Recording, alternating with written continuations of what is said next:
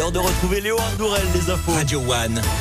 Info. Bonjour Eric, bonjour à tous. À la une ce matin, 7 se mobilisent contre les violences envers les femmes. La ville et l'aglo organisent une marche ce samedi à l'occasion de la journée internationale pour l'élimination de la violence à l'égard des femmes.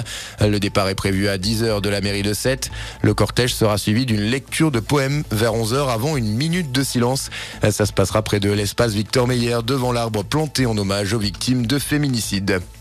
Des protections hygiéniques lavables distribuées aux étudiantes de l'université de Montpellier, opération organisée par la métropole depuis mardi près des différents restaurants universitaires.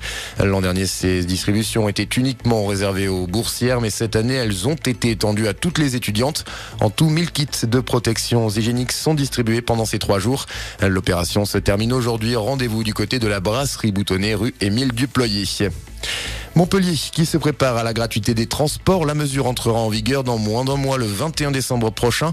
Le maire Mickaël Delafosse part aujourd'hui à Dunkerque avec une délégation de la mairie, une visite pour un partage d'expérience dans le but de s'inspirer de la ville du Nord qui propose la gratuité de son réseau de transport pour l'ensemble de ses usagers depuis 2018. Dans le reste de l'actualité en France, il faut remettre les valeurs de la République au centre. Le message d'Emmanuel Macron qui recevait un millier de maires hier à l'Elysée. Des élus marqués par les émeutes de l'été dernier et les agressions en hausse plus 15% par rapport à l'an dernier.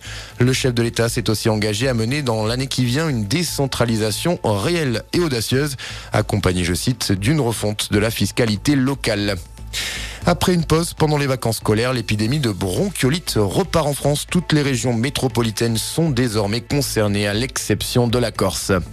Et puis le succès du dernier album d'Astérix, déjà plus d'un million d'exemplaires vendus en France, un mois après sa sortie. L'Iris Blanc, c'est son nom, il est en tête des ventes.